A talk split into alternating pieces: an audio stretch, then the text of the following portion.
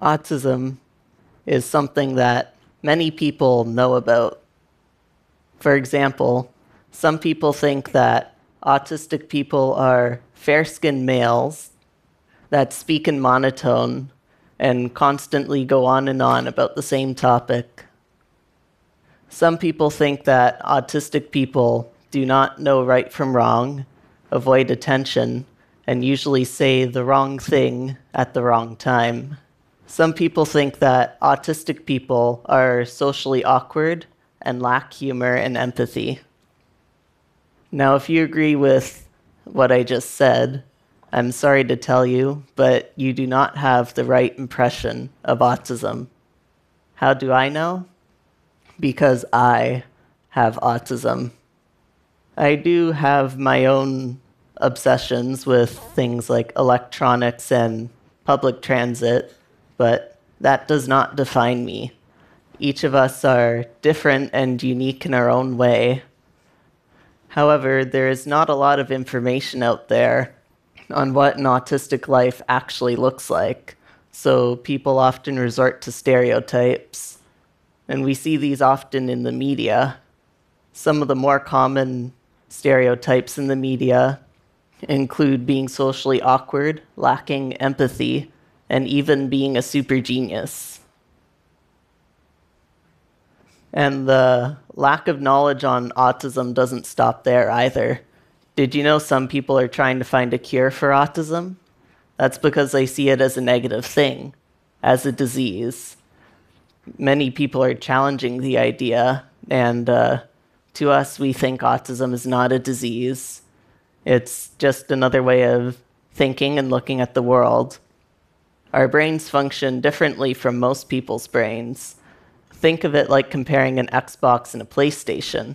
They're both highly capable consoles with different programming. But uh, if you put your Xbox game in a PlayStation, it won't work because the PlayStation communicates differently.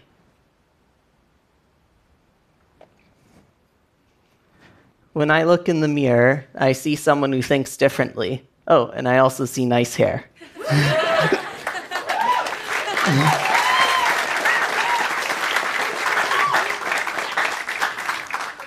But the question is Am I really diseased if I just think differently?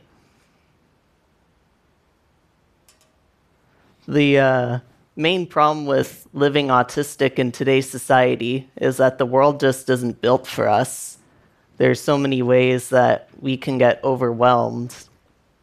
For example, the thing that makes me overwhelmed all the time is loud noises which means I never crank up my music really loud, and I usually am not a fan of large parties.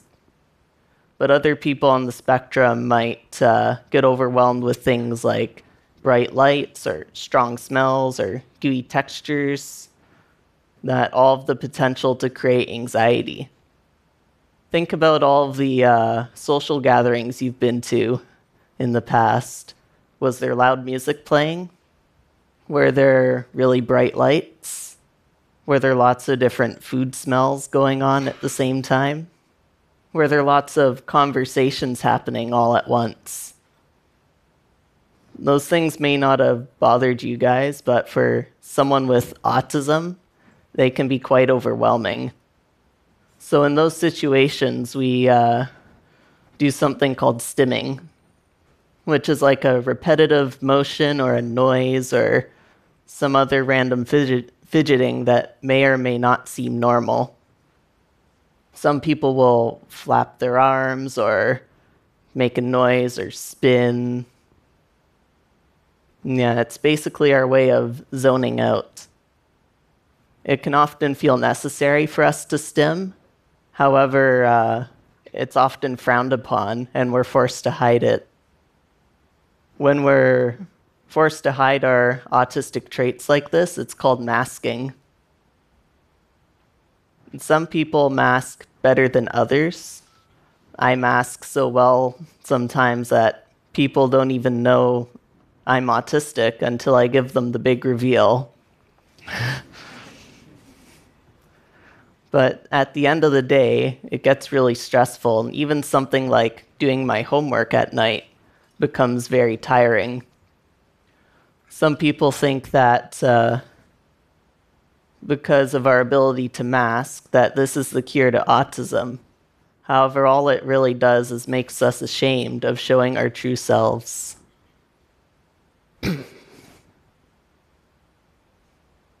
Another common stereotype that is often associated with autism is that autistic people lack empathy. And again, this is not true. I actually have lots of empathy. I'm just not really good at showing it.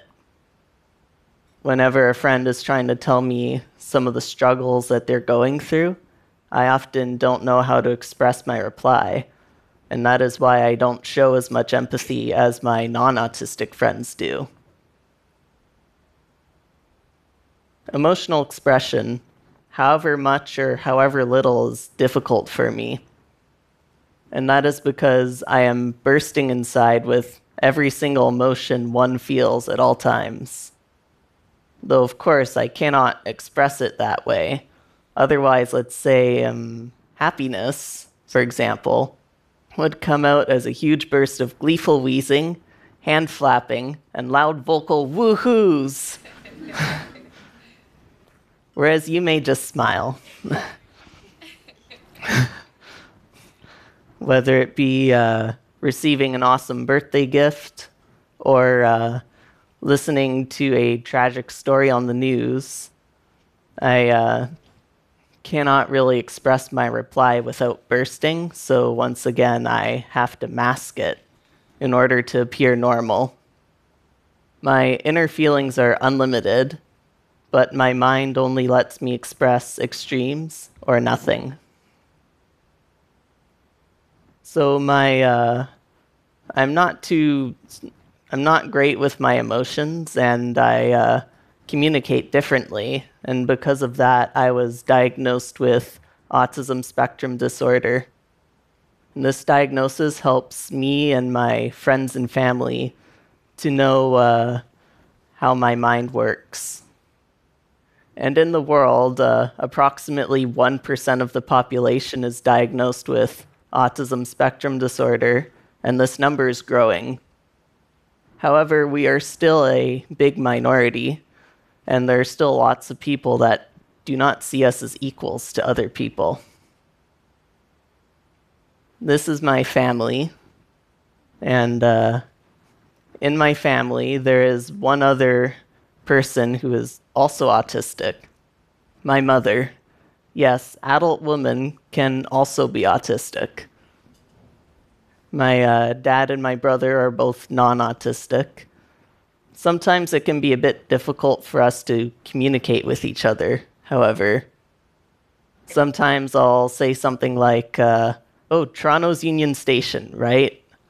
Thinking that I can uh, help them to remember certain aspects of it. When they get confused, I uh, often have to elaborate myself on that. And we often have to uh, say things in a number of different ways so that everyone understands. However, despite all that, we all love each other and respect each other as equals. In his book, Neurotribes, author Steve Silberman states that uh, autism and other mental conditions should be seen as naturally human, naturally part of a human spectrum, and not as defects. And this is something that I agree to completely.